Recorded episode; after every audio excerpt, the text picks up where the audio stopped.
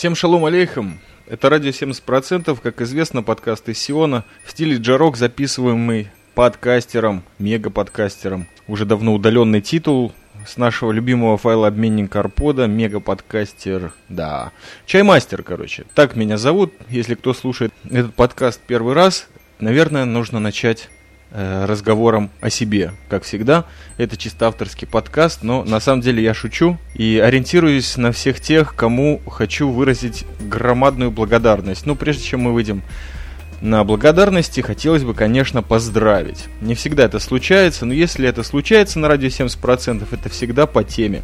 А поздравления прежде всего идут Виктору Борисову, неоднократному спонсору наших выпусков, подкастов и всяческой другой творческой деятельности – Поздравляем его, вся наша братва и сестры с женитьбой, а также Алекса Смита с рождением дочери. Это, конечно, прекрасно. Для многих это было великой тайной, но так сложилось все. Побывал я в Москве, о чем впоследствии в выпуске скажу, и был удостоен чести лицезреть дочку еще на стадии созревания нескольких месяцев, и все это время, может, поэтому не записывал подкаст, упорно сжимал кулаки, перекрестывал пальцы и все такое прочее, чтобы все получилось. У Алекса Смита, повторяю еще раз, родилась дочка, это очень приятно. Всем, кто близок радио 70%, вам еще не поздно поздравить и вообще обрадовать отца и мать. А также гербицида нашего сионского бразера поздравляем с сыном. Это случилось гораздо раньше. Подкастерская мафия была достойна. Представлена на обрезании в святом городе Иерусалиме. И вот Просто хочется Бразера еще раз поздравить, если он слушает этот подкаст. А спасибо и благодарности хотелось бы передать прежде всего электродругу, Волку, Сандей Спарклинг, а также всем тем, кто попросил меня на Арподе продолжать записывать радио 70%. На самом деле этот подкаст готовился и уже был готов, даже шоу-ноты были написаны около месяца назад.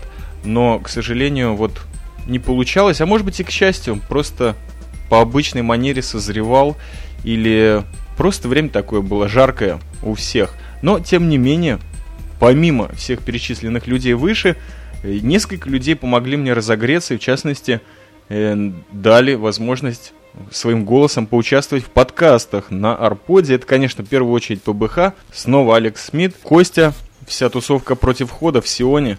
Проверьте, подкаст Гехта, последний. Там не только я, чей мастер представлен, но и все другие благие и высоко интеллектуальные люди, такие как э, Волк, NHNK. Ну вот только дядечка Ау не поучаствовал.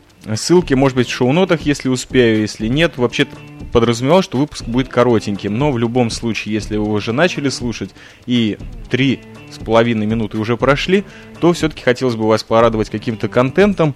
И контент будет посвящен очень простой теме, о которой, опять-таки, и в Фейсбуке на официальной страничке радио 70%, так что кто, все, все, кто услышат, подписывайтесь на нее. Есть много интересного.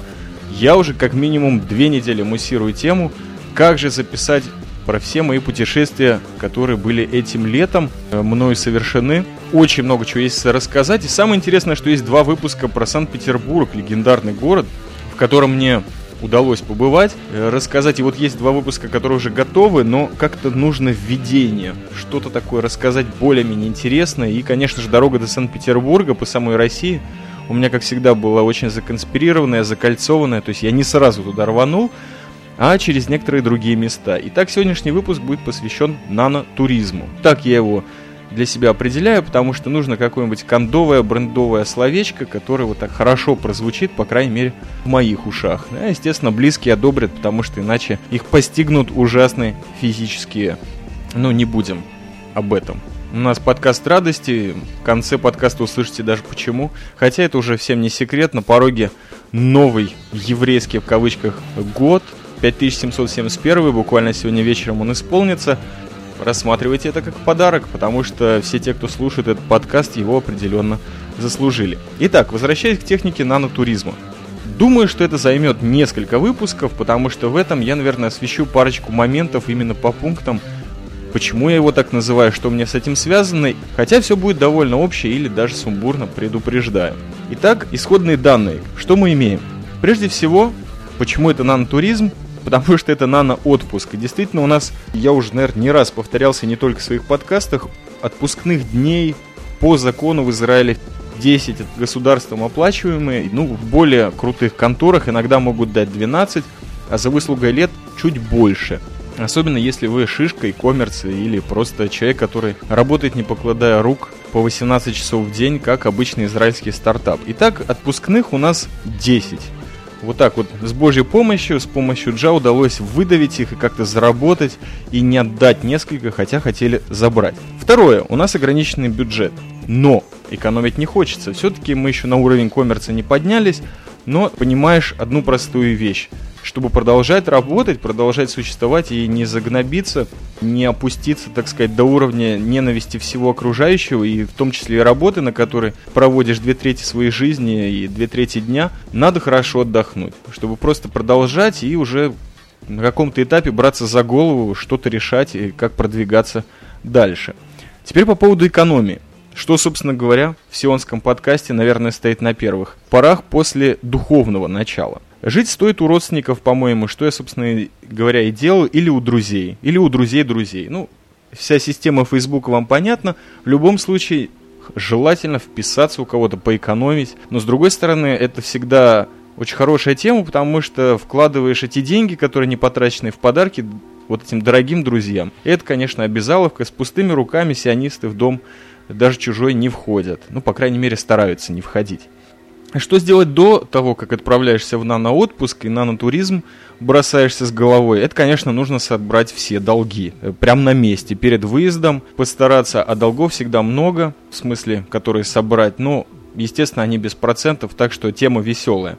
С шутками и прибаутками набираешь энную сумму и, так сказать, за то, что изъял их преждевременно или уже по происхождению нескольких лет обещаешь кучу всяких подарков, что, конечно, определенная подписка, но все равно. Если любишь дарить подарки, это пойдет как по маслу. Дальше, конечно, идет тема вот самих подарков, которые я уже затронул. Стоит их, собственно говоря, сделать оригинальными, но, опять-таки, дешевыми, потому что бюджет, он, конечно, ограничен, как я уже говорил, поэтому стоит просто бухнуться в экзотику. И тут я вот лично всем, кто из Сиона вдруг захотел совета, но пока что это не высказал, Блошиный рынок в Яфу.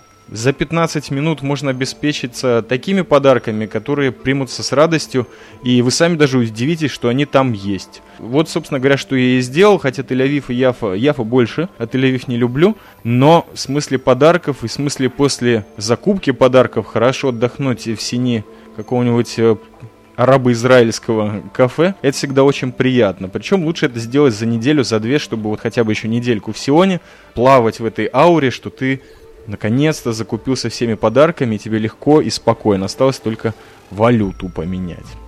Что еще у нас входит в исходные данные? Это, конечно, э, питание. Питание связано, я уже много раз шутил по поводу кашрута в России, ну, в основном. Там бываю в последнее время. На самом деле, на хавчик тоже хотя в России он дешевый, по слухам, был, э, стоит все-таки свое пищеварение основывать на жидкостях, например, на супах и на пиве. Я не знаю, что еще придумать, но это были основные ингредиенты моего питания. Хотя, конечно же, очень хотелось суши попробовать. Получилось мне в городе на Волге их попробовать, это отдельная тема. И, конечно, в Питере побывал я в Евразии. Это уже не жидкая тема. Ну, конечно, запил я их пивом.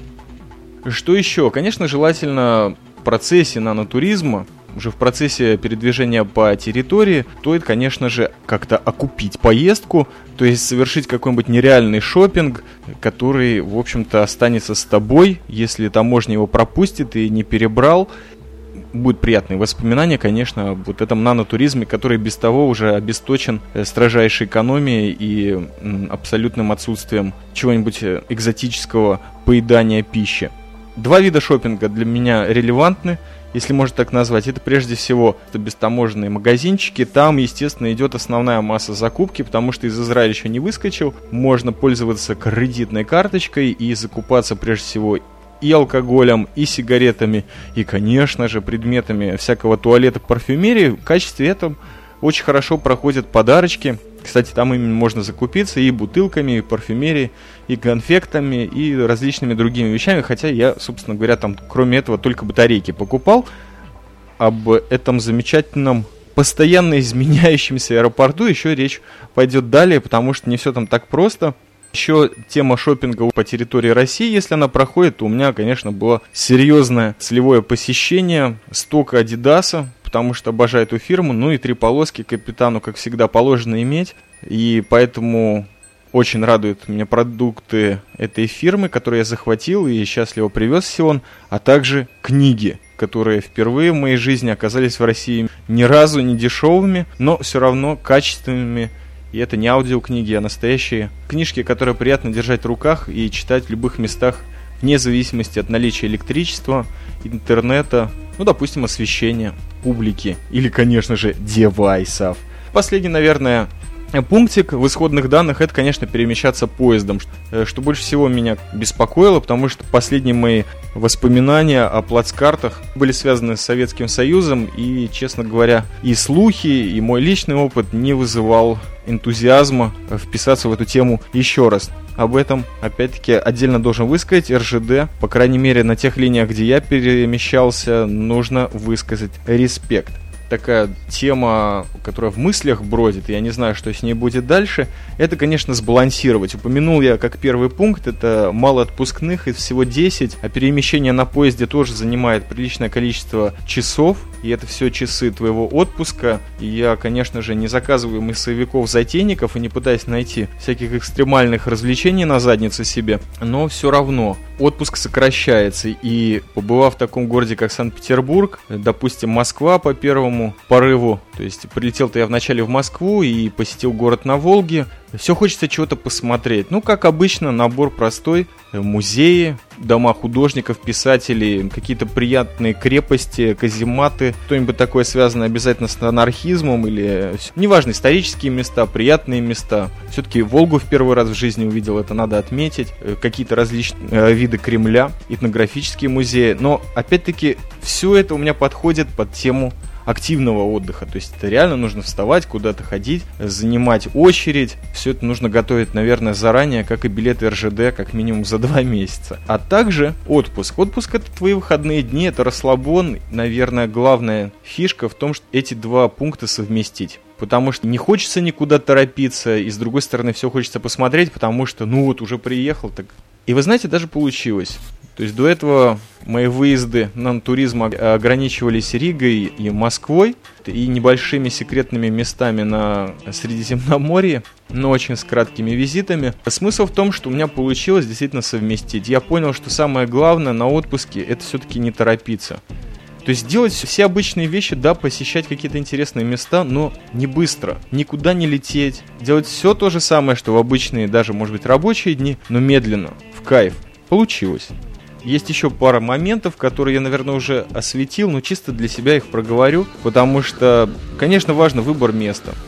Я очень не люблю организованные экскурсии куда-либо или отпуск типа того, что в Египте или в Турции. Вот куда-то приехал, задрал ноги. Наверное, не для меня, потому что места все-таки чужие. Поэтому знакомые родственники, их посещение, связанные с нанотуризмом или наноотпуском, это всегда приоритетно. Прежде всего хочется видеть людей, а не те места, которые и так достаточно освещены и в соцсетях, и в фильмах, и всем остальном.